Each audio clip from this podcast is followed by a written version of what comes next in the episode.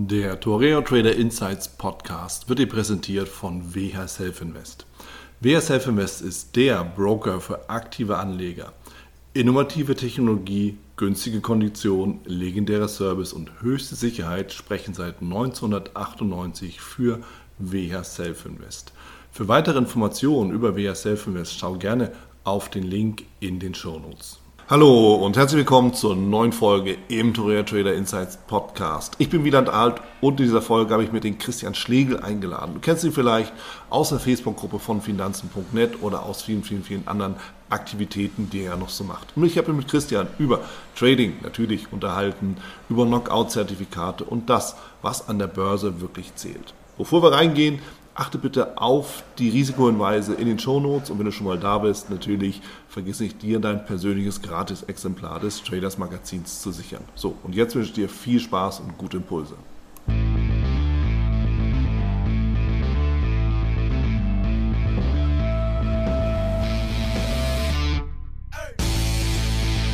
Ich bin mit Christian Schlegel hier zusammen. Christian Schlegel ist ein Urgestein der deutschen Trader-Szene und dementsprechend kommt da viel, viel, viel Erfahrung zusammen und vor allen Dingen auch Insiderwissen, dass ich jetzt natürlich Christian anzapfen werde.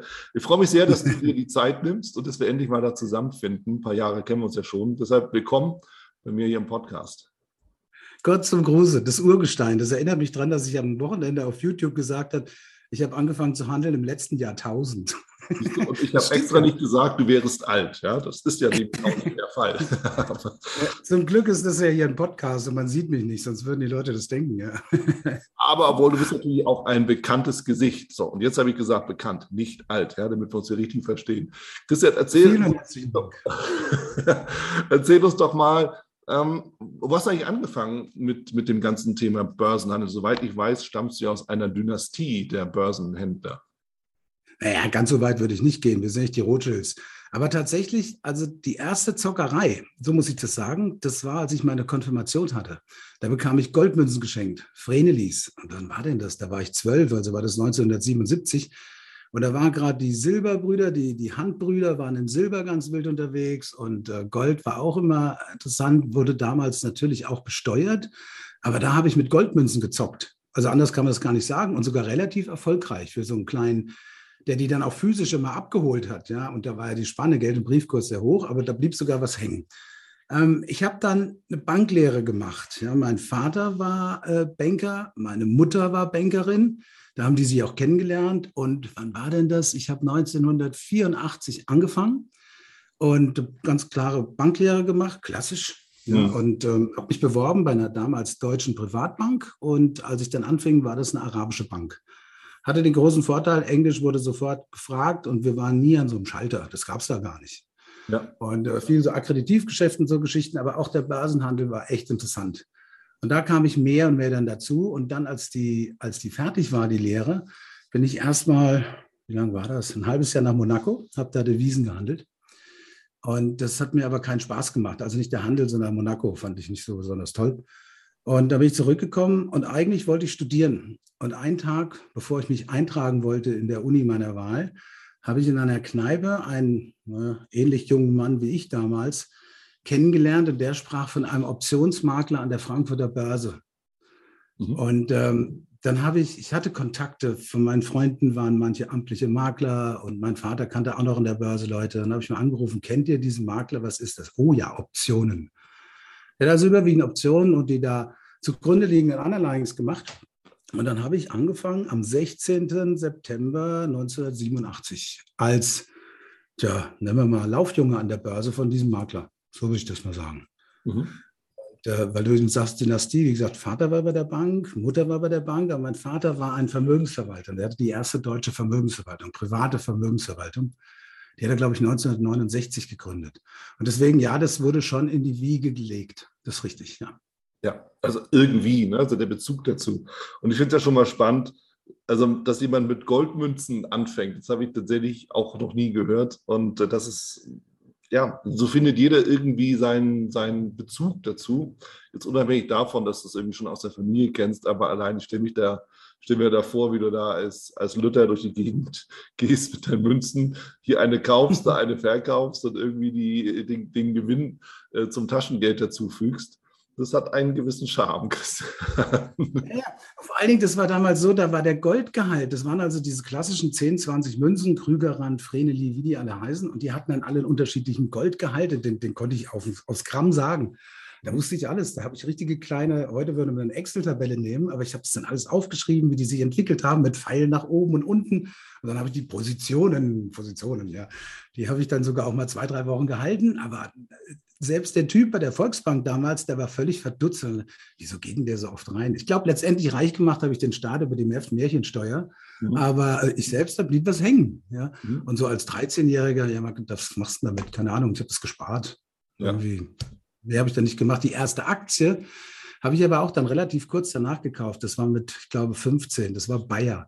Mhm. Aber das war so langweilig. Die haben sich ja nie bewegt. Ja, damals kannte ich das Wort Option noch nicht. Ja. Oder Hebel. Das ja. kenne ich ja jetzt. Jetzt geht man natürlich den Kopf, stell dir vor, es sind 70er Jahre, du kaufst Goldmünzen, so, und jetzt gibt es natürlich dann immer wieder auch so die Leute, die sagen, ja, aber hättest du die damals behalten, dann wärst du ja heute und bla bla bla. Ja. Kennst du das, so diesen Regret, dieses, dieses Bedauern eines Verkaufs? Also ich kenne das, aber das habe ich mir abgewöhnt. Ich höre das gerade jetzt, wo ich jetzt hier viel mit Optionen handle. Ja, du kaufst eine Option mit eins, du verkaufst am nächsten Tag mit zwei, freust dich, verdoppelt, super, sondern am dritten Tag ist dann bei vier.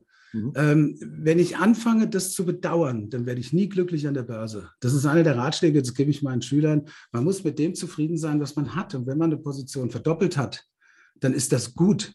Ja, dass man sie dann, man kann auch eine Tesla gekauft haben bei, was weiß ich, 10 und sie sind bei 1200, ja, mit Split sogar bei 2400 irgendwo. Ja. Aber ähm, wenn ich so da rangehe, ja, dann, dann werde ich nie glücklich. Ja, ja, ich muss einen Deal auch abschließen können und wenn dann irgendwas dann weiter steigt, habe ich Pech gehabt. Ja, aber ähm, ich hatte vorher Glück. Hm. hm. Ja, also ich, ich kenne ich kenn den Regret, aber ich nehme den nicht an. Ja. Der behindert mich. Ja. ja, weil es ist, ist genau das ich meine, jetzt haben wir ja kein, kein Gold, ja, heute gibt es das digitale Gold, dann gibt es natürlich auch nur so die Leute, ja, aber jetzt mal Bitcoin damals bei 400 Dollar, du wärst Quatsch wärst. Ja? Du hättest bei 800 freudestrahlend verkauft. Natürlich. Ja neulich, bekam ich, neulich bekam ich über WhatsApp so ein Foto von einem, der hat irgendwo anscheinend mal geschrieben, vor, das muss 2010 gewesen sein. Ah, ich habe den Bitcoin, äh, den ich mit, was weiß ich, 2 Dollar gekauft habe, den habe ich mit 4 Dollar verkauft. Jetzt steht das Ding bei 8 Dollar. Was Mist. Mhm. Ja, ich glaube, der ist wirklich nicht glücklich, wenn er sieht, dass er jetzt momentan bei 47.000 handelt. Aber ja, es ist so. Ja, das ist, äh, da muss man durch. Ich weiß nicht, welche Firma in zehn Jahren sich verfünf oder verzehnfacht oder verdreißigfacht hat. Keine Ahnung. Mhm. Deswegen, ich bin glücklich mit dem, was ich da mitnehme und auch zufrieden und ich traue dem nicht nach. Ja, ganz genau. Zumal es ja immer wieder auch neue Gelegenheiten gibt zum Einstieg, auch in den gleichen Wert, auch in den gleichen Titel, zu einem anderen Preis, günstiger oder höher. Aber am Ende mit den entsprechenden Techniken kann man da natürlich trotzdem immer wieder auch reinkommen. Ja, Absolut. Aber es ist für Selbstverständnis, denke ich, ganz wichtig, sich auch klar zu machen. Deshalb bin ich da natürlich auch sofort drauf angesprungen, mhm. den Gedanken mal nachzuvollziehen. Du bist ja auch viel aktiv auf Social Media. Ähm, du moderierst die Finanzen.net Gruppe auf Facebook schon seit, seit langer Zeit, also seit Jahren. So wie ich das Zehn Jahren. Ja. Zehn Jahre. Wow. Ja, ja, ja. Das ist viel. Ich, ich bin, damals habe ich in Frankreich gewohnt. Und ich meine, ich spreche zwar fließend Französisch, aber äh, ich, kann ja nicht ganz Tag am Strand liegen. Und ähm, Kinder waren in der Schule, meine Frau, die hat auch, wir waren beide im Haus und dann irgendwie, das war erst eine Skype-Gruppe, die ich da hatte, das waren so 30, 40 Mann. Mhm. Und dann bin ich irgendwie auf diese Gruppe gekommen und ähm, damals gab es noch Leute, die heute nicht mehr dabei sind. Und ja, ich bin einer der Admins, ja, ich meine, es sind ziemlich genau zehn Jahre. Mhm. Vielleicht ja. sind es neun, ich weiß nicht, ich habe jetzt nicht genau nachgeschaut. Aber das macht aber auch Spaß, weil da kann man also nicht nur Wissen rüberbringen, und eins kann ich sagen, das ist eine Gruppe, die ist ruhiger. Also ich habe da schon Gruppen gesehen, die äh, schmeißen sich da mit Fäkalausdrücken zu. Da würde ich keine 24 Stunden drin bleiben. Und bei uns ist das recht ruhig. Mhm. Da kann auch jeder Anfänger mal eine Frage stellen, ohne dass er gleich ausgelacht wird. Ja, ich erwarte natürlich auch ein bisschen Selbstbeteiligung im Sinne von, ähm, Sie müssen schon auch mal eine Eigenrecherche betreiben über das, was Sie da fragen. Ja, aber äh, das macht Spaß. Das ist, sind auch schöne Freundschaften daraus entstanden. Wir, nee, wir beide kennen uns über die, ich glaube, World of Trading haben wir uns mal ja. gesehen. Genau. da stand da so ein langer Schlags vor mir, sag ich, was will denn der von mir? Nein, das, das war, glaube ich, mit dem Mario zusammen. Da haben wir uns da irgendwie kennengelernt. Und das dürfte jetzt auch schon zehn Jahre her sein. Ja, die Zeit läuft, in der Tat. Ja. ja ich hatte damals noch dunkles Haar und zehn Kilo weniger. ja, so ähnlich, so ähnlich sieht es bei mir auch aus. Aber ja, das, so, so geht die Zeit. Und das ist ja auch das Schöne, auch das mal so als, als Punkt. Ähm, ich hatte ja irgendwann in meinem Buch geschrieben, weil Trader halt überall auch Freunde haben oder, oder guten Freunde statt Kollegen, weil wir suchen uns das ja auch aus. Ja? Und ähm, es ist auch schön, immer wieder auf die gleichen Gesichter zu treffen und auch eben gemeinsam halt äh, den, den Weg zu gehen. Und ich habe tatsächlich offen gesagt, alle, mit denen ich jemals in Kontakt getreten bin, sind wirklich äußerst sympathische Zeitgenossen. Allesamt. Ich habe da noch nie irgendwie ein Ekelpaket getroffen. Obwohl ja, doch, das habe ich schon. Aber dann, ich kann mir den, ja. Ich kann mir den Kontakt aussuchen. Also ich habe da schon ein paar Leute getroffen, da muss mich echt fragen, was zur Hölle wollen die eigentlich? Aber ähm, äh, wie gesagt, ich kann mir die Kontakte aussuchen. Ja, und mir ging das, weil du es gerade eben sagst, immer mal wieder treffen. Das war jetzt natürlich durch Corona schwierig und dann meistens so digital, aber da war letztes Jahr und wird auch dieses Jahr wieder stattfinden, so eine, ich glaube, das heißt äh, Finanzennacht. Und ähm, da, waren, da waren echte Menschen, da bin ich hingegangen. Das waren Männer und Frauen, natürlich viel mehr Männer als Frauen, was ich schade finde. Ja. Aber ähm, das war so, so ein Event, wo es so kleine Sachen zum Essen gab und hier ein Weinchen und da ein Weinchen. Das war wie ein Klassentreffen. Schön. Das war echt schön. Ja. Und das jetzt am 17. Juni ist das wieder. Das ist dann, da geht es ja um die Optionen, also Optionsscheine, Derivate. Und da freue ich mich also riesig drauf. Da kommen bestimmt 300 Leute. Das wird auch wieder wie ein Klassentreffen. Gibt es dich auch noch? Ja, ja dich gibt es auch noch. Wirklich schön. Ja, ganz genau so. Und das macht es ja letztendlich auch aus, ähm, auch in digitalen Zeiten immer wieder mal so zusammenzukommen. Das sind auch die Messen. Ähm, ich freue mich schon drauf, wenn es irgendwann dann doch mal offiziell wieder weitergeht. Aber wer weiß das schon so alles ganz genau. Ja, von daher mhm. passt, das, äh, passt das schon. Wie hat sich denn so die, die Szene entwickelt? Ich meine, wenn du seit, seit zehn Jahren den, äh, YouTube, den, äh, den Facebook-Kanal, die Facebook-Gruppe moderierst, ähm, wie hat sich das verändert vom Anspruch der der Mitglieder, vom Interesse der Mitglieder? Was ist so deine, deine Beobachtung? Also ich stelle fest, dass der Anteil der Derivate sehr gestiegen ist. Mhm. Das ist, glaube ich, vor allem äh, zu verdanken diesen sogenannten K.O.-Scheinen, weil die einfacher zu verstehen sind als normale Optionen oder Optionsscheine. Ja. Denen unterliegen ja diese ganzen Kriechen wie Delta, Gamma, Theta, Vega, Rho.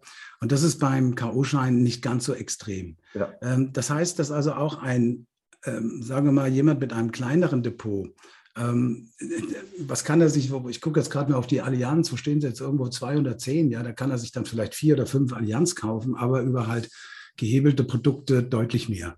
Mhm. Und ähm, das ist mir also aufgefallen, bei mir im, im Chat ist der Wissensstand deutlich höher und das Interesse an Hebelprodukten auch erheblich größer. Ich muss also, ich muss, ich stelle da jeden Tag Scheine rein, ähm, die gehen dann auf den Index. Was mir auffällt, ist, früher, also wenn ich jetzt sage, hm, früher, sagen wir mal 2010, ähm, dann fing das ja auch, wann fingen die CFDs an? Das muss so gewesen sein, 2005, 2006. War sehr viel in CFDs. Ja. Ich meine zu erkennen, also bei mir zumindest im Chat, dass dieser Trend ein bisschen zurückgeht und die Leute gehen dann doch lieber auf ähm, Zertifikate. Echt? Aber das ist bestimmt bei anderen Chats anders. Ja. Ich, ich zum Beispiel, ich habe noch nie ein CFD gekauft auf eine Aktie. Ich hatte mal CFDs, ich mag das nicht so besonders.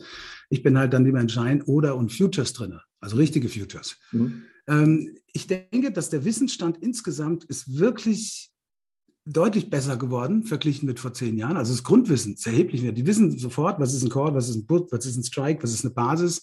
Ja. Was ist ein Knockout, was ist ein Hebel, das wissen die schon alles. Und es gibt ja mittlerweile auch ähm, sehr viel Literatur, also auch einfache, verständliche Literatur. Also vor zehn Jahren hat jeder gesagt, du musst den Murphy gelesen haben und ich weiß nicht, das weißt du besser als ich. Das Ding wiegt, glaube ich, vier Kilo, das Buch. Und ähm, es, das ist nicht einfach, das ist sehr mathematisch. Ja. Ähm, ich, ich, glaube, den braucht man heute gar nicht mehr. Es gibt ganz tolle Bücher, die kann man sogar ins Handgepäck mitnehmen, ohne sein Handgepäck zu überlasten. Mhm. Und die hat man auch am Wochenende durchgelesen und verstanden. Das ist bei Murphy schwierig. Ich habe den auch gelesen. Nachhinein muss ich sagen, weiß ich nicht, ob mich das weitergebracht hätte. Mhm. Als ich angefangen habe, muss man überlegen, 87, da gab es zwar auch Bücher über, aber eigentlich, ich hatte einen menschlichen Mentor, Werner Pelz lebt leider nicht mehr und der hat mir eigentlich alles über technische Analyse beigebracht. Und tatsächlich muss ich sagen, dass ich seit 1987 den gleichen Schuh handle. Immer das Gleiche. Ja. es ist, ich habe da gar nicht, es, es, kommen halt mal wieder so ein paar Sachen, werden dann rausgeholt. Äh, um es technisch zu sagen, Elliott-Wellen, ja, da hat man also in den Ende der 80er Jahre gar nicht so drauf geschaut. Damals war so gleitende Durchschnitte, die Bollinger Bänder kamen rein, MACD war bekannt, solche Geschichten, aber jetzt werde ich vielleicht ein bisschen zu speziell. Aber ähm, ich handle seit 87 oder sagen wir mal seit 89 das gleiche technische Modell immer wieder durch, mein, wie ich das nenne, Fünf-Punkte-Plan. Hm. Äh, kann man im Murphy auch nachlesen, was der da hat, aber nochmal, also Murphy, ich, das, ist, das, ist, äh, das, ist, wie Krieg und Frieden lesen. Ja, das ist schon oh schwerer Stoff. Ja, das ist so. Also tatsächlich, ich meine, John J. Murphy, es ist, man sei natürlich aus der IFTA-Sicht, es ist natürlich die Basis auch der CFT-Ausbildung, ne, ganz klarer Fall. Aber du hast recht, es ist natürlich ein hoher akademischer Anspruch, der damit ja. drin schwebt. Da wird jeder Indikator mathematisch fast schon hergeleitet, also zumindest die auch so, so ein bisschen, wie, was da drin steckt, kann man mal so lesen, um zu wissen, naja, okay, ich verstehe, worum es geht, aber ich bin bei dir, man kann es auch deutlich einfacher machen. Dafür sind mhm. natürlich dann noch irgendwo äh, Code ist da, um halt das Ganze etwas zu simplifizieren. So, aber trotzdem, ich will jetzt natürlich nicht locker lassen, denn wenn du sagst, du machst seit 1987, 89, also seit Ende der 80er Jahre den gleichen Stiefel, wie sieht der denn aus? Wie handelst du? Also, wenn ich das jetzt mal auf den Fünf-Punkte-Plan beziehe, ist es so, ich schaue mir erst den Trend an. Nicht nur optisch, sondern dann nehme ich halt diese Dow-Theorie. Das kennt mittlerweile auch, da ist das Wissen auch wieder seit zehn Jahren deutlich besser geworden. Viele Leute wissen, was ist die Dow-Theorie? Was ist eine Trenderkennung ohne Linien oder sonst was? Ja, ein höheres Hoch, ein höheres Tief, ein höheres Hoch, ein höheres Tief ist ein Aufwärtstrend. Ja. Irgendwann wird das dann mal gebrochen, das letzte Zwischentief wird gebrochen, dann ist der Aufwärtstrend hinüber. Mhm. Das schaue ich mir erstmal an. Ähm, und jetzt grundsätzlich erstmal, bevor ich weiter ausführe, ich unterscheide zwischen dem Christian Schlegel Investor, der Position hält von, sagen wir mal, fünf Tage bis drei Monaten, oder dem Christian Schlegel, der, der wird allerdings immer kleiner, sich im Daytrading fummelt. Also das Daytrading, ich meine, an so Tagen wie heute oder gerade jetzt in dieser, in dieser Krisenzeit ist das Daytrading hochprofitabel. Aber ähm, das ist nicht mein Job. Ich möchte, ich bin jetzt 57 oder ich werde jetzt 57. Ich habe keine Lust mehr, den ganzen Tag vor dem Bildschirm zu sitzen. Ja, ich, ich will ich nicht, brauche ich nicht. Ja, das ist, äh, das lasse ich den jungen Leuten.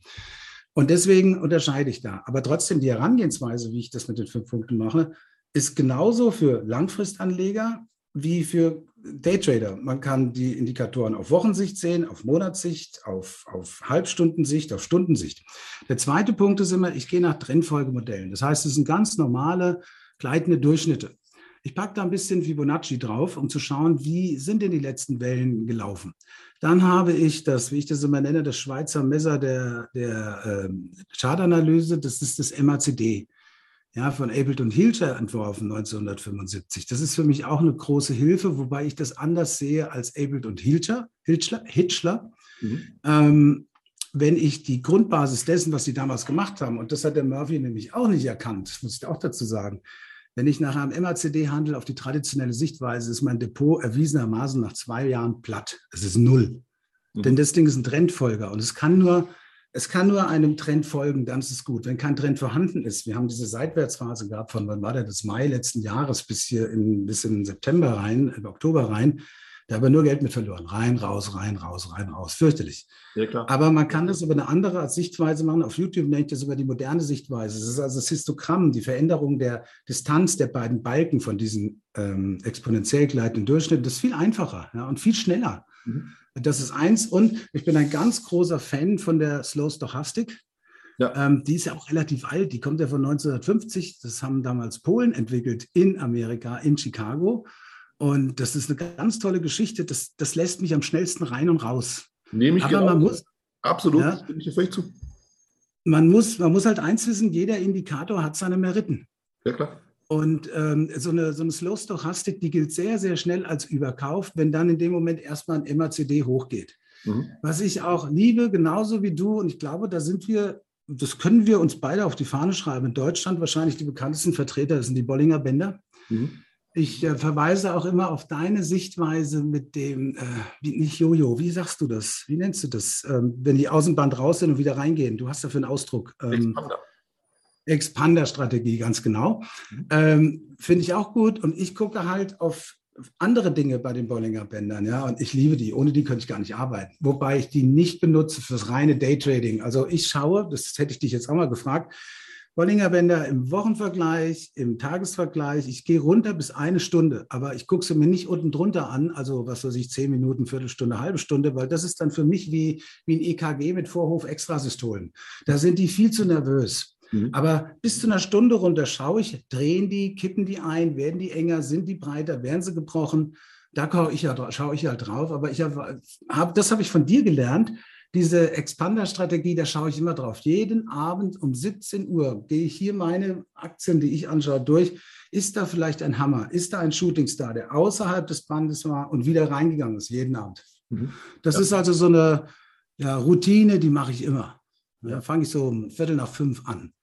Das gefällt mir sehr gut. Das habe ich von dir gelernt. Vielen Dank dafür. Und äh, vielleicht habe ich ja auch irgendwas bei meiner Bollinger Band an sich bei dir hinterlassen. Weiß ja, ich nicht. Du. Hast du ja, nämlich ja, das Eindrehen der Bänder, ja, wenn das schon so ein bisschen ja. reindreht, dass die Bewegung sich dann in die andere Richtung so langsam bewegt oder zumindest erschöpft ist. Das war ja dein ja. dabei. Finde ich auch spannend. Ähm, ja, es sind schon, sind schon eine ganze Menge mit dabei. Ich meine, du bist ja noch nicht ganz fertig mit deinen fünf Punkten, aber um das schon mal so festzuhalten. Doch, das waren sie. Das waren, das waren sie. sie. Ah, okay. Diese, die, die Zusammenfügung der, der Punkte. Aber genau, weil du kannst es dann zählen ja. wie ein Fußballspiel. 5-0 ist toll und wenn das dann, für mich wird es interessant, wenn aus einem 3 zu 2 ein 2 zu 3 wird, weil dann alles Mögliche dreht. Ah, okay. Das kannst du zählen wie ein Fußballspiel. Ja. Und äh, so mache ich das, so laufen meine Listen hier durch. Ja, ja, klasse, klasse. Und ähm, ja, ich schaue mal darauf. MRCD ist ja Indikator Oszillator. Äh, Slow Stochastic ist ein Oszillator, reiner Oszillator. Wobei ich, ich nutze den auch gerne. Ich habe den aber schnell eingestellt. Also ich nehme die 533. Was wie du das machst? 1033. 1033. Ich, ich nehme die 533 nehme ich im Daytrading. Ja. Die 1033 nehme ich in den Handel über den Tag hinaus, so mhm. auf fünf Tage und sowas. Ja. Und das möchte ich hier sagen, weil das ist für viele Leute wichtig. Egal welche Chart-Software ich mal ausprobiere, die mhm. sind überall falsch eingestellt die sind irgendwie alle bei 14 Tagen eingestellt. 14, ja. 5-3 oder 14, 5-5 oder 14, 3-3. Die 14 ist falsch, weil das ist ja, also mein Chart ist so aufgebaut, ich habe den Tageschart, dann habe ich den, die Bollinger Bänder. Die Bollinger Bänder sind auf 20 Tage gerechnet. Mhm. Mit einer Standardabweichung von zwei, 20 Tage. Da lasse ich dann aber rein zur optischen Unterstützung und zehn Tage gleitenden Durchschnitt drüber laufen. Mhm. Warum sollte ich dann eine 14er Stochastik nehmen? Ich muss die einstellen auf 10. Bei der relativen Stärke ist das genauso. Ich sehe das ganz häufig, gerade bei den Leuten, die mit Elliott-Wellen arbeiten. Ja?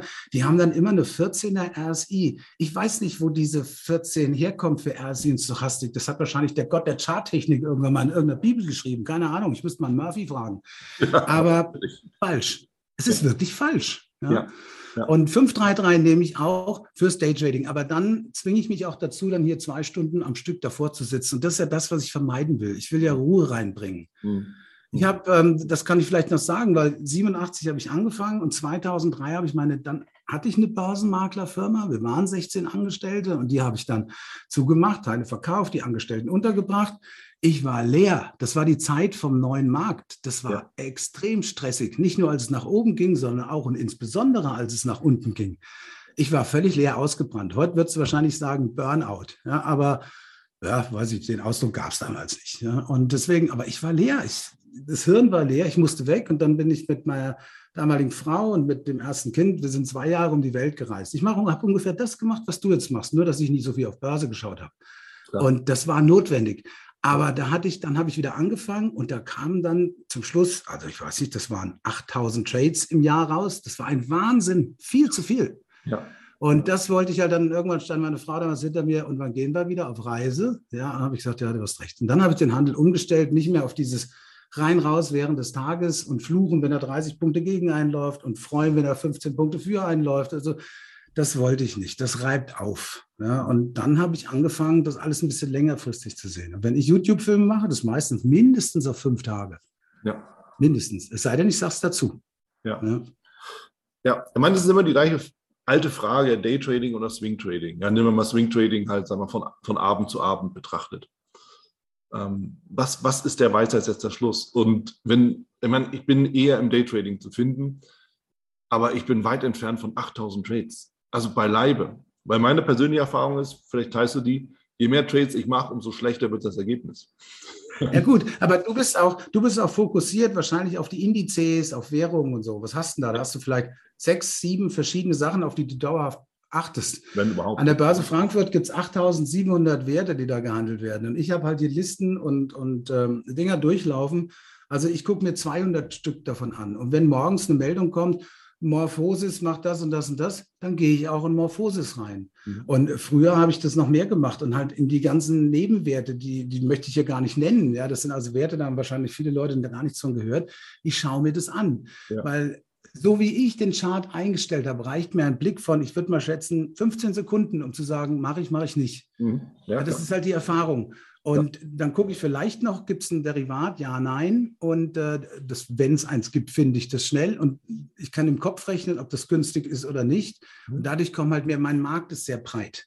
Mhm. Das kann ich aber keinem Anfänger empfehlen. Ja, den Anfänger sage ich immer, macht euren eigenen Mini-Kosmos. Und das sind die Werte, mit denen ihr euch umgibt. Ja? ja? Äh, das ist Nahrung, was macht ihr da? Das ist Versicherung, was habt ihr da? Das ist, was fahrt ihr für ein Auto? Was tragt ihr für Kleidung? Womit umgibt ihr euch? Ja? Ob das jetzt eine Danone ist, weil die Kinder gerne Joghurt essen oder wie auch immer. Und da kommst du ganz schnell auf 20 Werte. Das reicht völlig aus. Deswegen, dass du nicht auf die Anzahl kommst, ist mir völlig klar. Ja, und ähm, ich will ja auch so eine Anzahl gar nicht. Ich bin jetzt im Moment ne, vielleicht bei 2000 Trades im Jahr.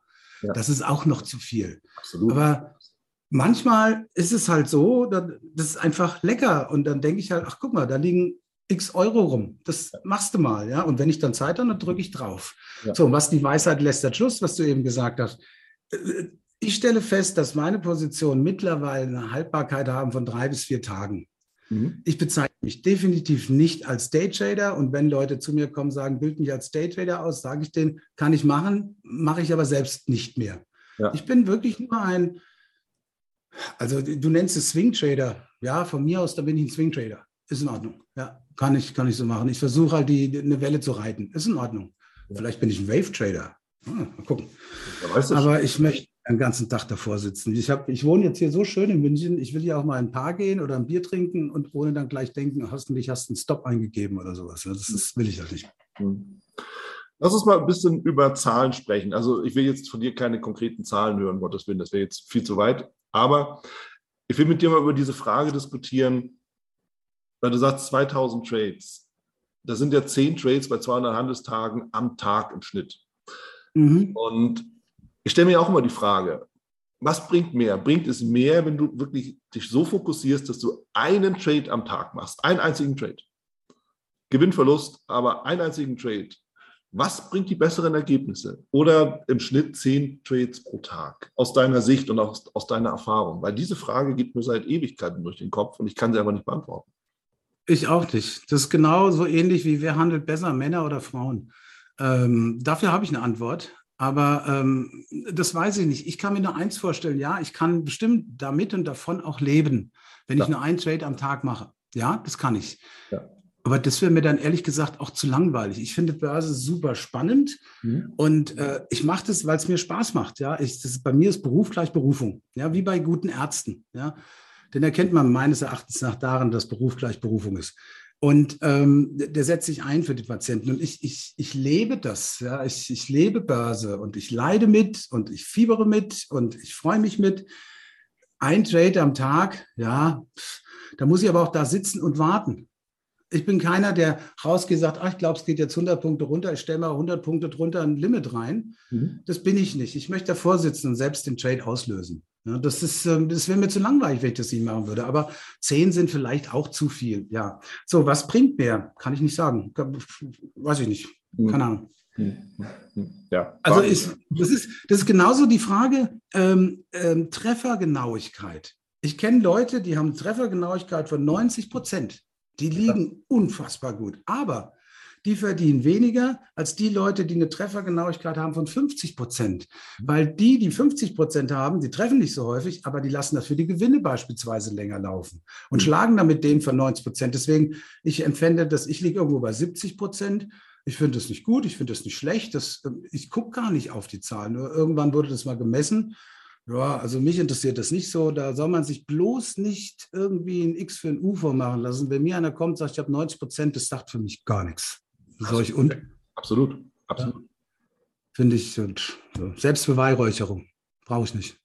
Es ist der Fokus auf, auf einen Aspekt des Tradings. Also ich habe ich hab das ja in der Money Management Matrix, kannst du jetzt da locker, locker mal so ähm, vergleichen. Je höher deine Trefferquote ist, zwangsläufig, umso geringer ist dein CRV. Geht ja gar nicht anders. Ja, logisch. Ja, ist richtig. Ja, bedeutet, ja. schnell rein, schnell raus, easy peasy, alles klar, passt. Das, hm. das, das, das, ist ja dann eine typische äh, Scalping-Geschichte. Ja, wenn du als Scalper eine niedrige Trefferquote hast, hast du ein Problem. So. Ja. Wenn du mit ja. einer längeren Haltefrist eine hohe Trefferquote hast, machst du was falsch.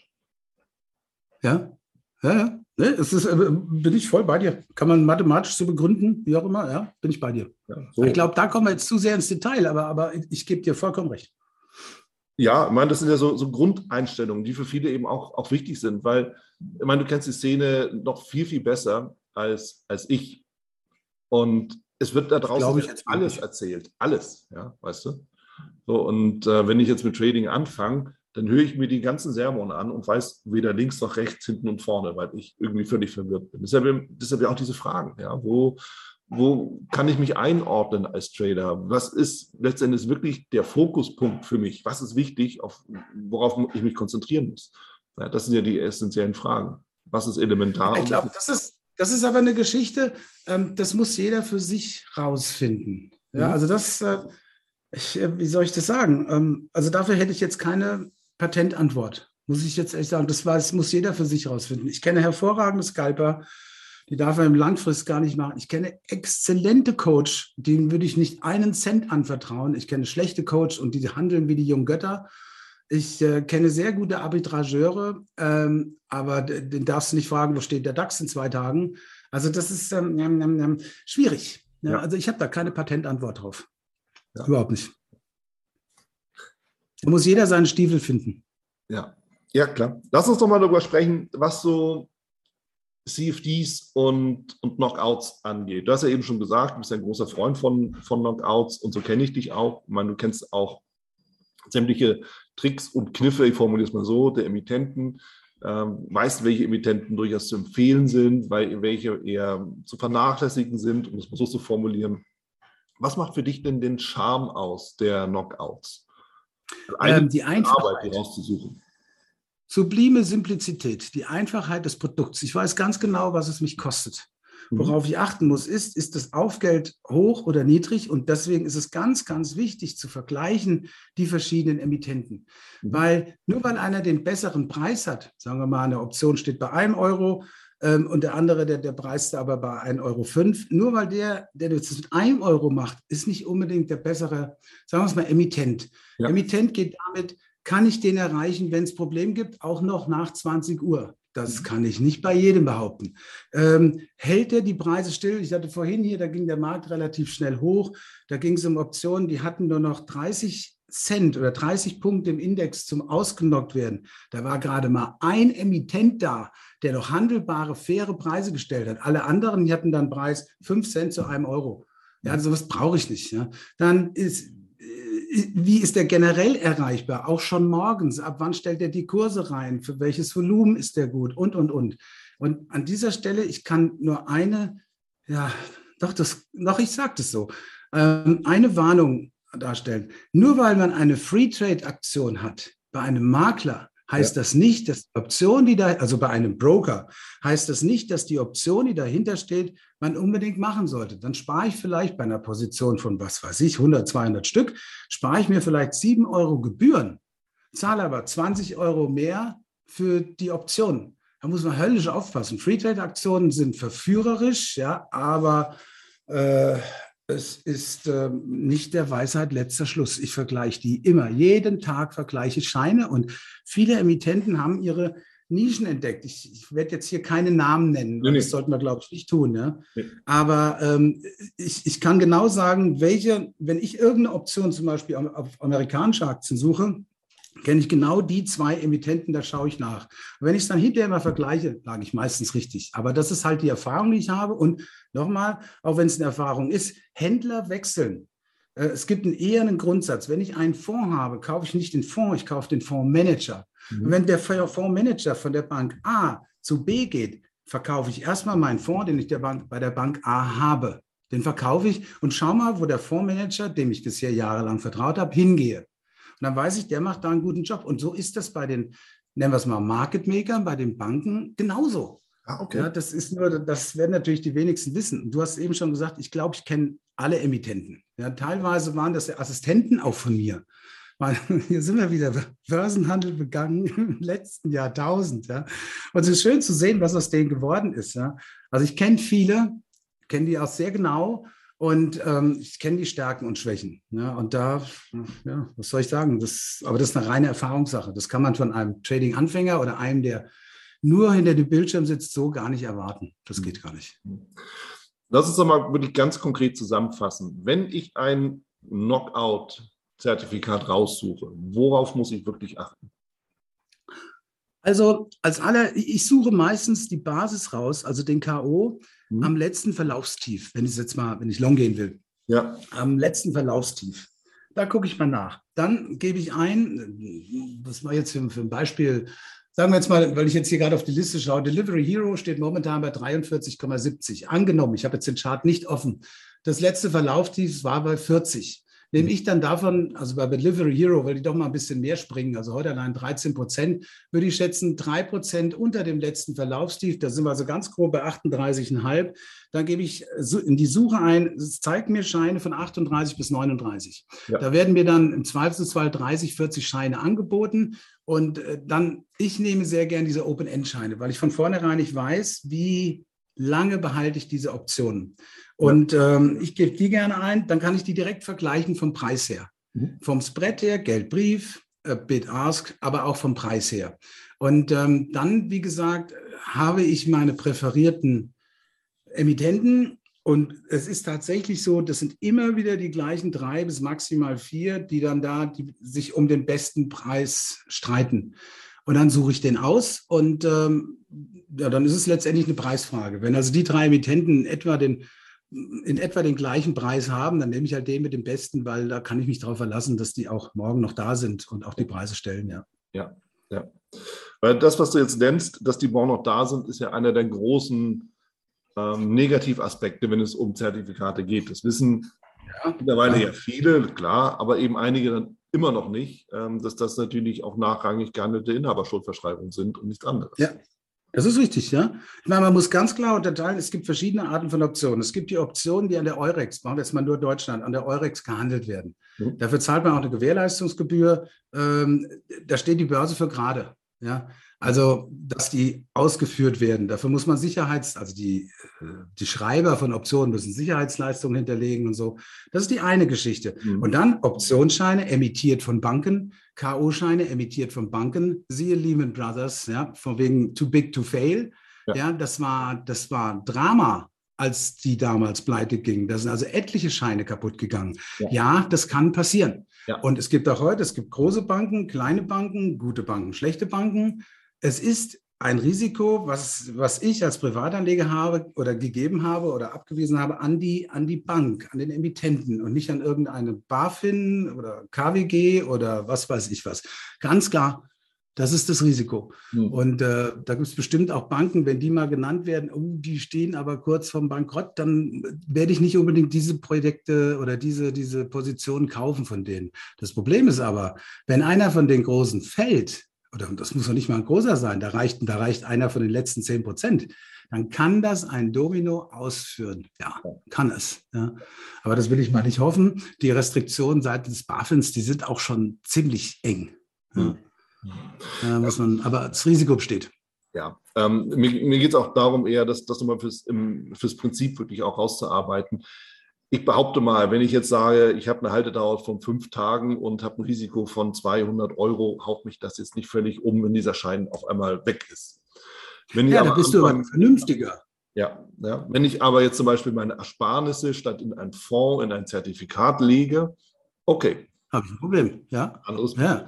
So, darum geht es. Ja, das ist, das ist genauso, mir werden immer verschiedene Fragen gestellt. A, wie viel Geld brauche ich, um meinen Job aufzugeben und zu handeln? Das ist das mhm. eine. Und das zweite ist, mit wie viel Geld gehe ich in einen Trade rein? Mit wie viel Geld vom Prozent? Du mhm. hast bestimmt auch schon etliche Male den Begriff gehört, ja, nur ein Prozent des Depots dürfen in ein Produkt sein. Das Aktie, sei das Optionsschein, sei das Optionen sein. Okay. Also das wirst du von mir nie hören. Ja. Ähm, weil das ist mir viel zu statisch. Ja? Also wenn ich hier mit einem Prozent rummache, das macht keinen Spaß. Also wenn ich mal eine richtige Meinung habe und ich kaufe was, dann gehe ich da auch mit 5, 10, mit 15 Prozent rein. Mhm. Aber äh, nochmal, ich sitze davor. Ja?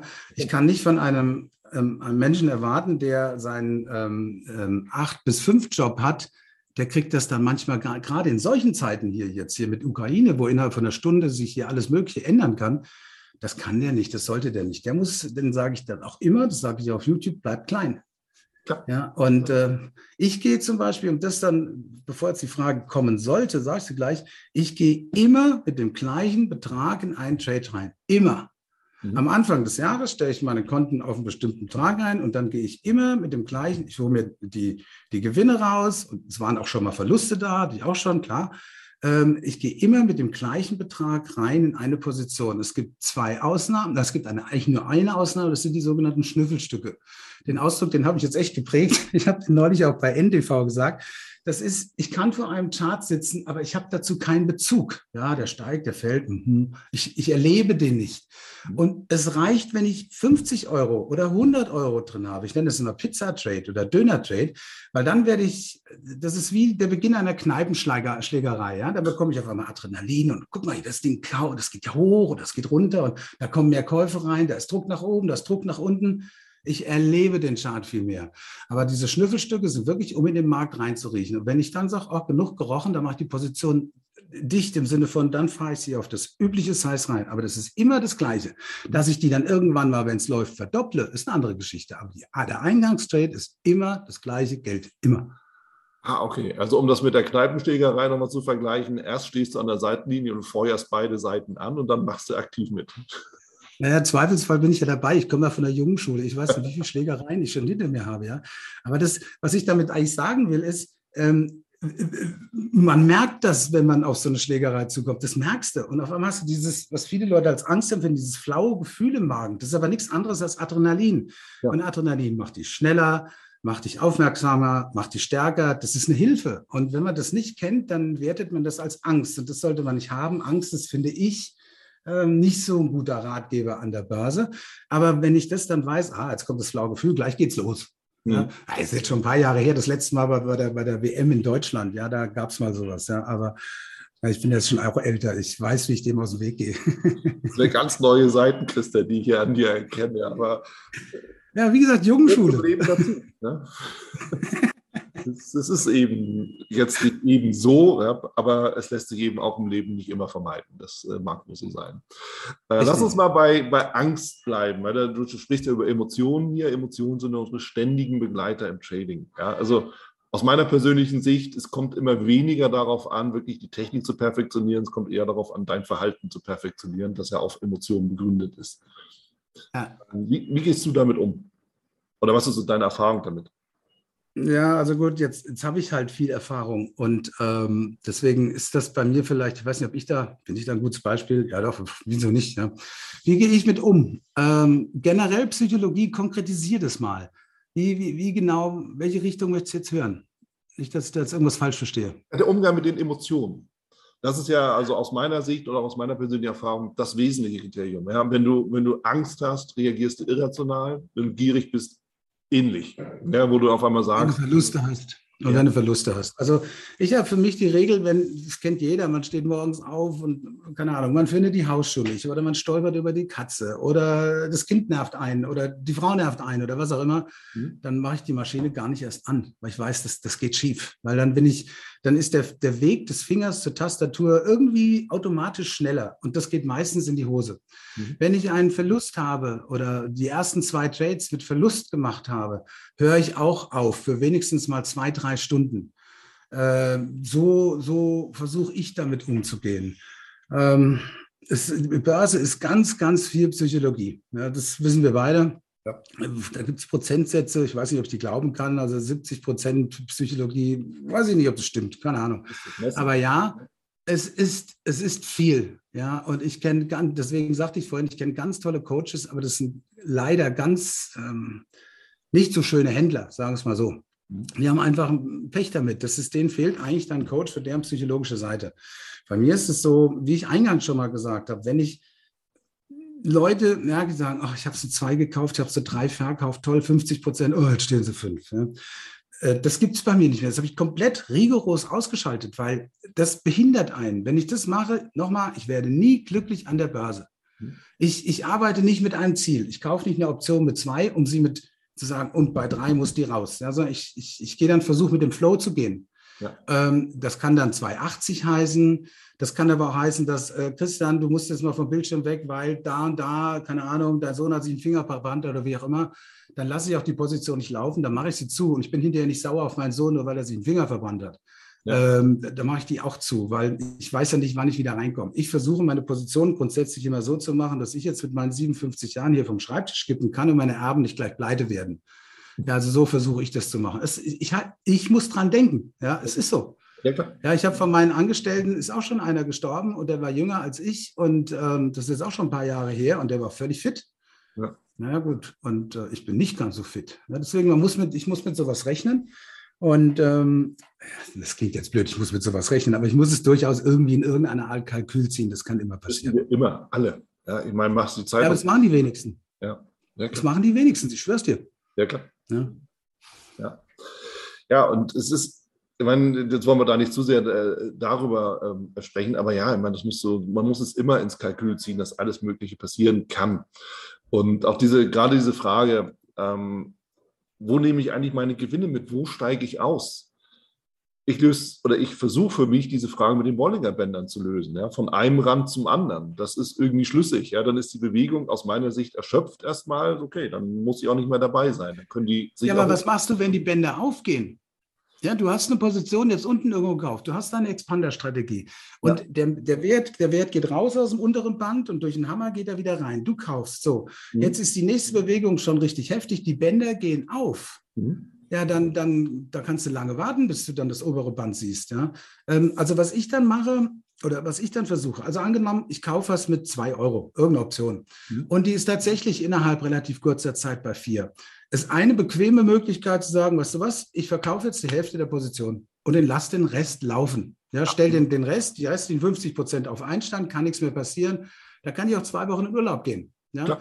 Ähm, ich kann es aber auch so machen, dass ich dann das Ding einfach weiterlaufen lasse und peu à peu, wenn das die Kosten erlauben bei den Banken, das muss dazu sagen, ja. ähm, die Position dann reduzieren. Ich, mhm. deswegen, ich arbeite eigentlich ungern mit einem festen Ziel. Ich, hab, ich nenne es immer Ideen. Ja. Und ähm, diese Idee, die versuche ich zu erreichen. Aber wenn ich merke, oh, da ist noch Druck drauf, ja, da, also nach oben oder nach unten, je nachdem, wie ich positioniert bin, dann lasse ich mindestens einen Teil von 20 Prozent noch laufen, weil diese 20 Prozent, die bringen erstaunlich viel in, in Summe. Das ist wirklich viel. Aber ich ziehe dann auch immer irgendwann mal meinen mein Stopp an. Es gibt diesen klassischen Bewegungshandel, wo man sagt, okay, ich gehe unter die letzte Kerze. Wenn die, wenn die jetzige Kerze höher ist als die vorangegangene, mhm. dann ziehe ich meinen Stop unter die letzte Kerze. Minus jetzt bei, bei Delivery Hero wären es 3 Prozent. Bei sowas wie BASF würde ich 1,5 Prozent nehmen. Das muss man schauen, wie groß die Handelsamplituden sind. Ja. Aber so mache ich das. Ja. Aber ich versuche auch den, ich versuche die Bewegung so lange wie möglich mitzunehmen. Die Bänder ist eine super Idee, das haben wir ganz oft, das kennst du, meinetwegen, wir gehen schnelle Bewegung ans obere Band, ist meistens auch die Korrektur, nur 20-Tage-Linie oder ja, Mitte ja. der Bänder, das ist ganz ja. häufig der Fall. Absolut, das ist Ziel. Ähm, das ist, ja, deswegen, ich kann dann schon sagen, na, ich gebe mal die Hälfte bei dem, bei dem oberen Band und warte mal, vielleicht baue ich die Position wieder auf in der Mitte der Bänder. Solche Geschichten. Ich, nochmal, wir beide, wir sind wirklich die Leute, die am meisten wissen, was man mit dem Bollinger Bänder machen kann. Man kann viel damit machen. Das sind nicht einfach nur zwei Linien. Das ist eine visuelle ähm, Geschichte, wie man die Volatilität darstellen kann. Und das macht die so schön. Ja, ja, Richtig schön. Also für mich als Optionshändler war das ein Segen. Ja, absolut. So, und wie gesagt, also es geht ja eher darum, bei dem Gewinnziel flexibel zu bleiben. Weil ich halt auch für ein Gerücht, wenn man eben sagt, ja, da oben muss der Markt hin. Aha, tatsächlich muss er das also. Ja, nix muss er. Der muss überhaupt nichts. Ja, eben. So, eben. Und das ist der Markt muss gar nichts. Ja, der Markt muss überhaupt nichts. Und deshalb, ich habe ja irgendwann mal für mich den Spruch geprägt, die Strategie folgt dem Markt und nicht umgekehrt. Ne? ja, macht, macht Sinn. Habe ich so nie gesehen, aber macht Sinn. Ja, genau. Der Markt hat immer recht, nicht ja. ich. Es ist schön, wenn man den Markt schlägt, so auf Sicht von einem Jahr. Oder wenn der Markt mal wegen ein Jahr seitwärts gegangen ist und man hat, was weiß ich, 15 oder 20 oder 30 Prozent plus, das ist schön. Mhm. Ja, aber ähm, ich würde das nicht, das ist für mich kein Kriterium. Wenn ich das mal nicht erreicht habe, ist mir das egal. Ja. Das ist mir wurscht. Ich muss selbst glücklich werden damit und glücklich werde ich, wenn ich irgendwo hier ja, wenn ich Gewinne mache, ob die dann bei 10 Prozent, 20 oder 70 Prozent sind, ist jetzt, natürlich ist das interessant, aber das ist keine Grundvoraussetzung. Mhm. So, so sehe ich das. Mhm. Lass uns mal schauen, ähm, gehen so langsam mal in, in, den Abschluss rein. Aus deiner Sicht, wenn, ähm, wenn ich beginnen will mit dem Trading, worauf soll ich mich zuallererst konzentrieren? Ich habe schon rausgehört, Murphy lesen, okay. was, was soll ich machen? Womit starte ich denn? Also es gibt überall, das ist jetzt, da kann ich jetzt äh, sprechen zum Beispiel für die ähm, Academy, die Börsen Academy, Capital Markets Academy der Deutschen Börse, mhm. bietet sehr schöne Kurse an und die sind auch sehr günstig geworden in den letzten Jahren. Da kann man mal reinhören und kann sich überlegen, was ist denn das alles? Was ist denn eine technische Analyse? Was ist denn fundamental? Wie geht man mit Pressemitteilungen um? Ja. Ähm, da kommt man auch irgendwann an mir nicht vorbei, weil ich bin der Letzte von denen, ich glaube, es sind 20 Referenten. Ja? Also ich ich hole die dann alle ab, wenn die vorher mit Theorie vollgestopft sind, sage ich, stopp, bis hier in die Theorie, jetzt kommt die Praxis. Mhm. Das ist eine Geschichte. Das kann man machen. Man ja. kann Bücher lesen. Ich weiß jetzt nicht, ob ich hier für Bücher äh, Titel nennen soll. Klar. Erwartest du das von mir? Ich erwarte ja. es nicht, aber du bist frei, das zu tun. Ja, also der Michael, der Michael Vogt hat wirklich schöne Bücher geschrieben. Ja. Wobei ich das, das große Buch der Markttechnik, mir ist das, ähm, das ist mir zu dick. Ja, das, das wiegt ja auch drei Kilo, das Ding. Man kann es natürlich digital machen. Ja, ich habe das also auch gelesen. Und äh, der eine oder andere wird wissen, da geht es also darum, dass dann irgendwie so ein junger Mann kommt dann in so eine, in so eine Brokerbude rein und bekommt dann Sachen erklärt. Ist sehr schön geschrieben, ist wirklich gut gemacht. Ja. Da geht es aber nicht um technische Analyse, das ist wirklich mehr so ja, Markttechnik, wie er das nennt. Es gibt ein sehr schönes Buch von Dominik Auricht und Richard Fadenhauer, Trading in Hebelprodukten. Da werden also auch der Dominik war mal der Assistent meiner Frau. Es ist auch ein Freund von mir. Das haben die wunderbar geschrieben. Das könnte, das könnte ein Webinar sein von mir, das Ding. Also die ganzen Themen, die ich auch arbeite, abarbeite, sind da drin. Es ist ein sehr schönes, sehr schönes Buch und vor allen Dingen ist es kurz. Es sind nur 200 Seiten. Das hast du am Wochenende gelesen und es ist so geschrieben, dass es einfach ist. Ja. Dann, ich warne davor, sich jetzt in YouTube, ich, ich sage es mal andersrum. Ich habe seit Anfang diesen Jahres bei YouTube Werbung freigeschaltet und habe dann ähm, gesagt, hier Leute, pass auf, ich schalte die Werbung frei, aber ich verspreche euch, ich spende das Geld. Also Januar, Februar habe ich jetzt an die Ukraine gestellt, jetzt ist der gespendet, jetzt ist der März ist bald fertig, das werde ich auch spenden. Und dann lege ich dann immer noch was drauf und das geht dann halt an irgendwelche Organisationen, die ich für sinnvoll erachte. Ja. Und da habe ich dann mit NTV einen kompetenten Berater, der mir sagt, das kannst du machen über RTL, das Geld kommt an. Sowas zum Beispiel. Mhm. Es gibt aber, das war, seitdem ich das mache, sehe ich, was da draußen alles rumläuft. Und ey, das ist gruselig. Ja, das ist gruselig. Immer diese Jungs, die dann irgendwie im Porsche vorfahren, oh, Bitcoin oder wie auch immer. Ganz schwierig. Ich würde es so machen, dass ich ähm, mir einfach nur mal Paper Trades mache. Ich suche mir fünf Werte raus. Und wenn es unbedingt sein muss, den DAX, weil das ist was, was ich nie verstehen werde. Die Leute wollen alle immer gleich einen Index rein. Mhm. Der Index ist Champions League. Das sind 200.000 Daytrader, die da rumspielen. Da sind Staatsfonds dabei. Da ist ein BlackRock dabei. Ja, und da ist keiner mein Freund. Aber bei so einer deutschen Bank oder von mir aus Puma oder Argo Hotel, oder ich gucke jetzt hier einfach mal drauf, da habe ich vielleicht 6000 Händler drin. Das ist viel kleiner. Und wenn da mal eine Order drin ist von irgendeinem großen, kauf mir Deutsche Bank, dann sieht man das. Mhm. Ja, dann soll er sich mal fünf, von mir aus zehn Werte machen und einfach mal überlegen, aufgrund der Bücher, die er dann liest, gehe ich da jetzt rein oder nicht und macht erstmal Paper Trades. Das würde ich für ein Vierteljahr machen. Dann würde ich äh, mich informieren, was ist denn für mich die sinnvollste Bank? Und da gibt es natürlich ganz viele. Ich würde schon versuchen, in YouTube reinzukommen. Aber nochmal, du und ich, wir wissen genau, was da draußen für Grobzeug rumläuft. Ja, das ist, ey, ey, ey. Ich erkläre dir, wie du reich wirst. Also das, ist, das geht gar nicht. Ja? Mhm. Aber das ist halt so. Mhm. Ähm, das müssen die für sich ähm, schauen. Es gibt gute Chats, es gibt weniger gute Chats, es gibt freundliche und unfreundliche. Das muss man einfach ausprobieren. Und dann ähm, kann man mal anfangen loszulegen. Trotzdem, wie beim Sport, wie bei Karate, wie bei was auch, auch beim Reiten, man braucht, man kommt an einem Coach nicht drum rum. Wenigstens mal so drei bis fünf Stunden investieren, um das Basiswissen nochmal und Fragen zu stellen, weil die Fragen beantwortet mir auf YouTube keiner. Ja. Aber wenn ich da mal so einen habe, ich mache auch regelmäßig Seminare, das ist ganz viel, ist ganz unterschiedlich. Das ist von wirklich ganz oben semi-professionelle, die haben dann sechs Bildschirme vor sich, aber da sind auch Leute dabei, die haben gerade mal ein Konto aufgemacht. Mhm. Und dann muss ich halt gucken, okay, wie packe ich die irgendwie zusammen? Aber die, man braucht einen Coach wie für den Flötenspieler, wie für den Pianisten, die hatten alle Trainer, ohne der geht es nicht. Ja. Bin ich der festen Überzeugung. Ja. ja. ja. Ist so. Punkt. Ist so. Ja. ja. Weil Theorie kannst du überall lernen, aber dann eben die Feinheiten. Ja, so wie hier in unserem Gespräch. Wir haben viele Feinheiten jetzt herausgearbeitet. Klar. Das, das, das ist ja nicht geplant, sondern ne, das ist eben einfach so, oh Mensch, guck, äh, wie machst du das genau? Worauf musst du genau achten? So, und das ja. geht nur im Gespräch. Da hast du völlig recht. Ja? Oder eben über so, mhm. so einen Podcast hier zum Beispiel. Cool. Ja, genau. Christian, war mir eine Freude, ein Fest und ein Vergnügen. Danke dir sehr für deinen ganzen Input, für deine Einsichten. Wir haben einen großen Rundumschlag gemacht und ich freue mich schon, wenn wir uns das nächste Mal wieder live sehen in München, Frankfurt oder sonst wo auch immer. Ja, wenn du mal wieder auf diese Seite der Kontinente kommst, ja. Ja, ja, klar. Immer. Immer. Mein, mein geliebter Staatenbummler. Staatenloser Weltenbummler. ich beneide dich. Ja? Ich meine, wie gesagt, ich habe zwei Jahre eine Weltreise gemacht. Ich fand es Weltklasse. Ich beneide dich. Nimm, alle, nimm alles mit, was du mitnehmen kannst. Das kann dir kein Mensch jemals wieder irgendwie nehmen. Das bleibt ganz tief in dir drin. Und ich sehe das auch schon, wie du, du hast immer so ein Grinsen im Gesicht. Ja? Das ist, äh, ich habe dich ja auch schon anders erlebt. Du machst es super. Absolut toll. Danke, Christian. Ja? Ciao. Gut, Großer, dann pass auf dich auf. Vielen Dank, dass ich da sein durfte das war es auch schon wieder hier im Torero Trader Insights Podcast. Ich freue mich, dass du dabei warst und ich wünsche dir natürlich viel Erfolg bei der Umsetzung der Impulse. Denn äh, wenn wir über Impulse sprechen, dann heißt es natürlich auch für dich, dass du überlegen musst, wie kann ich das in meine persönliche Praxis am besten auch umsetzen, adaptieren und dabei halt eben alles Gute, viel Erfolg.